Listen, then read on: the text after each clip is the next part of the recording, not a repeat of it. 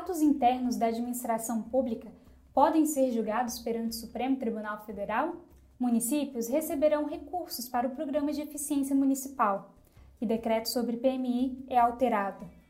Olá, bom dia. Meu nome é Yasmin Góes e eu vou falar para você sobre os principais assuntos selecionados do Diário Oficial da União do dia de hoje, 7 de novembro de 2019. Vamos aos destaques. Em julgamento, o STF reiterou que os atos regulamentares ou de cunho interno dos órgãos da administração não podem ser impugnados pela via de ação direta de inconstitucionalidade. Ou seja, eles não podem ser levados ao Supremo Tribunal Federal isso porque os atos internos da administração estão sujeitos a um outro tipo de controle, o controle de legalidade, que é nada mais que um controle que verifica a conformidade dos atos com as leis. O Brasil foi autorizado a conceder garantia na operação de crédito externo a ser contratado pelo Banco do Brasil com o Banco Interamericano de Desenvolvimento, o BID, no valor de até 600 milhões de dólares.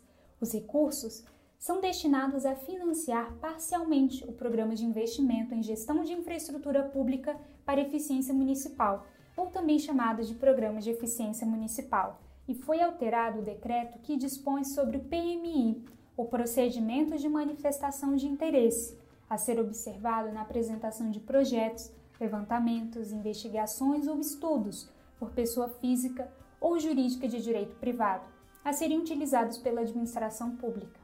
Essas alterações estão relacionadas ao processo de seleção de pessoa física ou jurídica e quanto à autorização exclusiva e a um número limitado de interessados nesses projetos. E por fim, como último destaque, o Brasil promulga acordo com Reino Unido, Kuwait e Belarus, ou também conhecida como Bielorrússia. O Brasil promulgou acordo com o governo do Reino Unido sobre cooperação em matéria de defesa também foram promulgados acordos com o governo do estado do Kuwait sobre serviços aéreos e cooperação educacional com governos de Belarus. Este foi mais um resumo do Diário Oficial da União, um serviço oferecido pelo Instituto Protege, em parceria com a editora Fórum. Meu nome é Yasmin Góes e eu fico hoje por aqui. Desejo um ótimo dia para você e te espero depois para outros destaques. Até a próxima!